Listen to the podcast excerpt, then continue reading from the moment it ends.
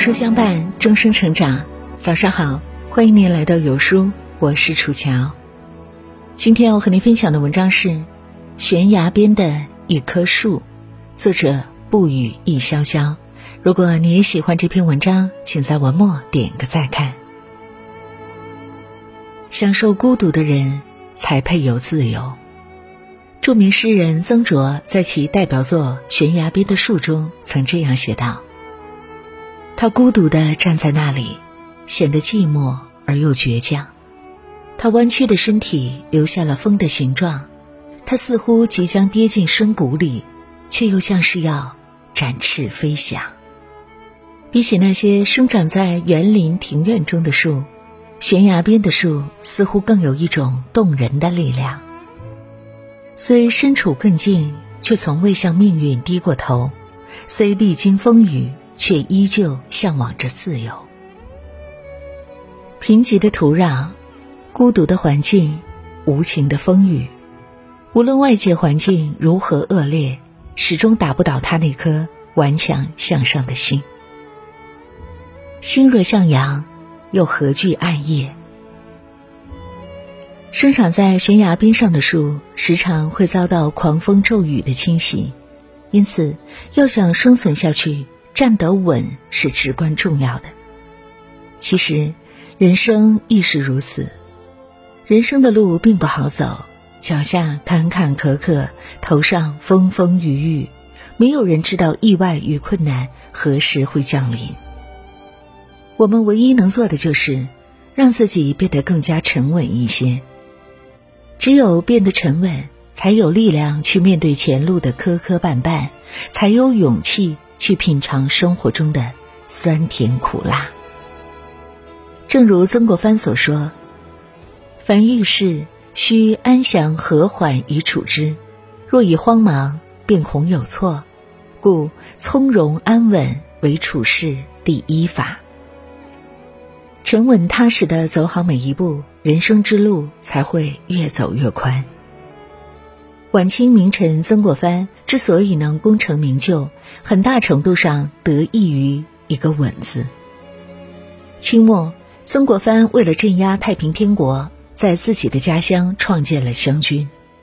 此时的湘军正在草创阶段，一切都还没有准备就绪。可急于证明自己的曾国藩，不顾属下的劝说，决定倾巢而出，主动向太平军发起攻势。临出发之际，他还发布了一篇洋洋洒洒的讨粤匪檄，以此表明自己的雄心壮志。但由于轻敌冒进，曾国藩的湘军一出手便吃了个大败仗。太平军乘胜追击，湘军落荒而逃，就连曾国藩也差点死在了乱军之中。也就是从这次惨痛的教训中，曾国藩悟出了一个真理。要想成就大业，需要沉得住气、稳扎稳打，才能笑到最后。后来，曾国藩在和太平军的多次较量中，都将一个“稳”字发挥到了极致。他曾告诫自己的部下说：“打仗不慌不忙，先求稳当，次求变化。”即便是在敌方完全处于劣势的情况下，曾国藩也始终不忘稳步推进的作战方针。在合围天津时，李鸿章等人都建议分兵速进，一仗而决，但曾国藩却拒绝了他们的建议，转而采取了稳扎稳打的铁桶合围战术。最终，曾国藩攻破了天津，在与太平军的较量中获得了最后的胜利。俗话说：“任凭风浪起，稳坐钓鱼台。”我们生而为人，就应当像这个人字一样，只有一撇一捺两只脚站稳了，才能昂首向天，挺身向前。那些看似从天而降的荣光，实则都是稳中淬炼出来的力量。人生之路，道阻且长。唯有稳步前行，翻过眼前的高山，才能看到远方的美景。悬崖峭壁虽然贫瘠，却能滋养出青松翠柏来。一棵树若想看到不一样的风景，就要不受沃土的诱惑，敢于扎根在悬崖峭壁之上。雨果曾说：“当命运递给我一个酸的柠檬时，让我们设法把它制造成甜的柠檬汁。”蝴蝶因为有了破茧的痛苦，才会在世间留下美丽的身影；苍松因为耐得住严寒侵袭，才会岁月长青。每个生命都要经历过磨练，经得住诱惑，如此方能焕发出自身的光彩。一九九零年，杨澜大学刚毕业，恰巧那年央视第一次向全社会招聘，非播音专业的杨澜也就报名参加了主持人选拔。最终，她凭借着超强实力，在一千多名选手中脱颖而出，成为正大综艺节目的主持人。凭借清脆悦耳的嗓音，杨澜得到了亿万观众的喜欢，并荣获首届电视节目主持人金话筒奖。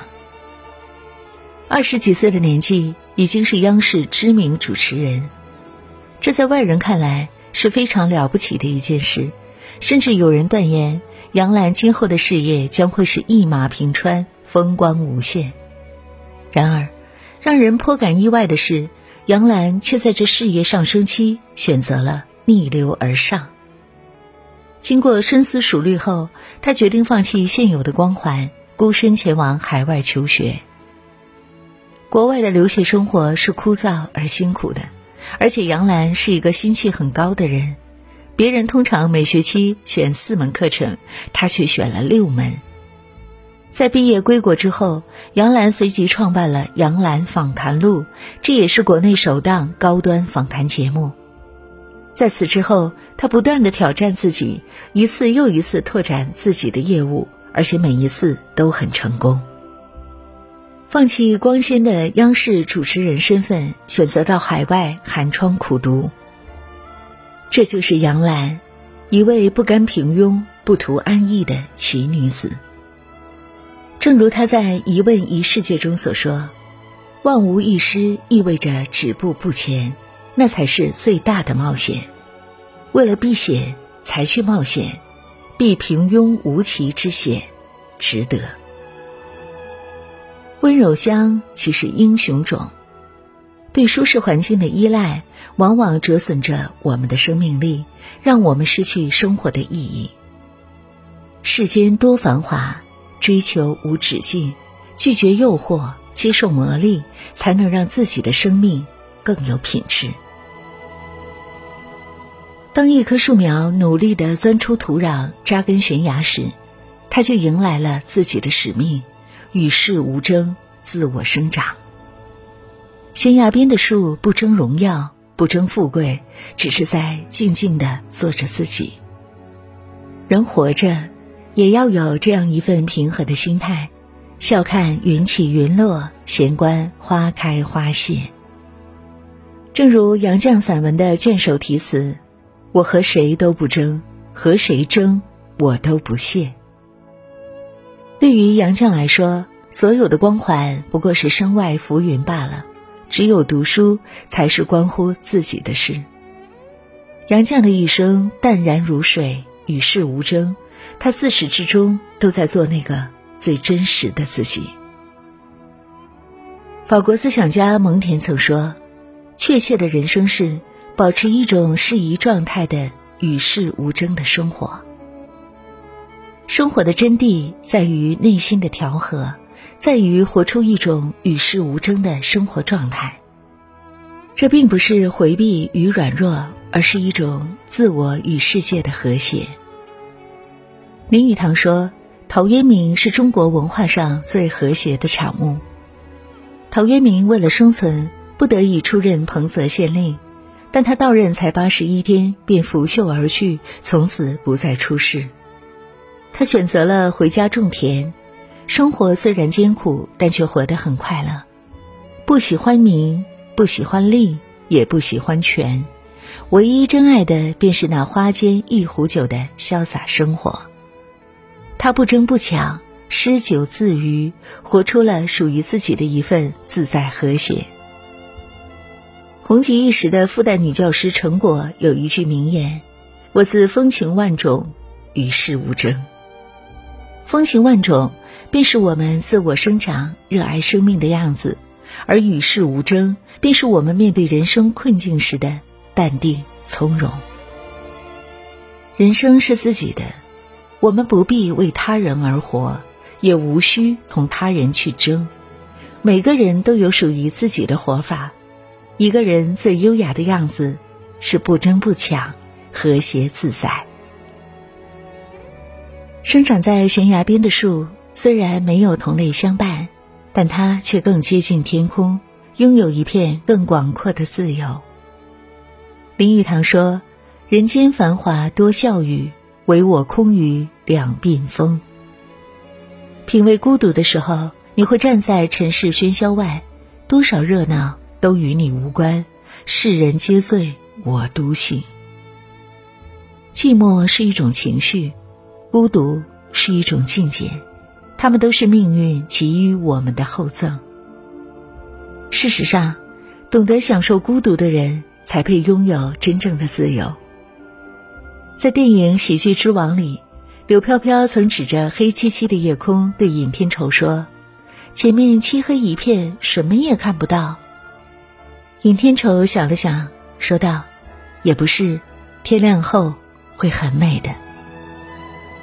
当你孤独的时候，全世界都是安静的，你可以倾听内心的声音。我究竟想要什么？我愿意花费一生时间做些什么？”而我们正需要在这样一次次的叩问中，找到最真实的自己。有人把孤独看作痛苦，有人把孤独当作哲学。其实孤独就是孤独，它不过是一种简单纯粹的生活方式罢了。李白有句诗说得很洒脱：“古来圣贤皆寂寞，惟有饮者留其名。”圣贤何以为圣贤？因为他们享得了孤独，耐得住寂寞。弱者逃避孤独，而强者享受孤独。一个精神富有的人，往往会追求孤独中的宁静和闲暇，最终体会到真正的自由人生。正如庄子所说：“独与天地精神往来，不熬溺于万物，不遣是非。”以与世俗处，人要么孤独，要么庸俗。三毛在《如果有来生》中写道：“如果有来生，要做一棵树，站成永恒，没有悲伤的姿势。一半在尘土中安详，一半在空中飞扬，一半洒落阴凉，一半沐浴阳光。”非常沉默，非常骄傲，从不依靠，从不寻找。何必等待来生？今生就活成悬崖边的一棵树，咬定青山，扎根坚实，静看日出日落，感受月明风清。告诉大家一个好消息：生于心动，悦于双耳。无线蓝牙音响原价九十九元，现在只需零元，仅送前两百名，长按扫码就可以免费领取喽。好啦，今天的文章就跟大家分享到这儿。如果您很喜欢这篇文章，或者有自己的看法和见解，欢迎您在文末留言区和有书君留言互动哦。想要每天及时收听有书的暖心好文章，欢迎您在文末点亮再看。如果您觉得有书的文章还不错，也欢迎分享到朋友圈，欢迎将有书公众号推荐给朋友们，这就是对有书君最大的支持。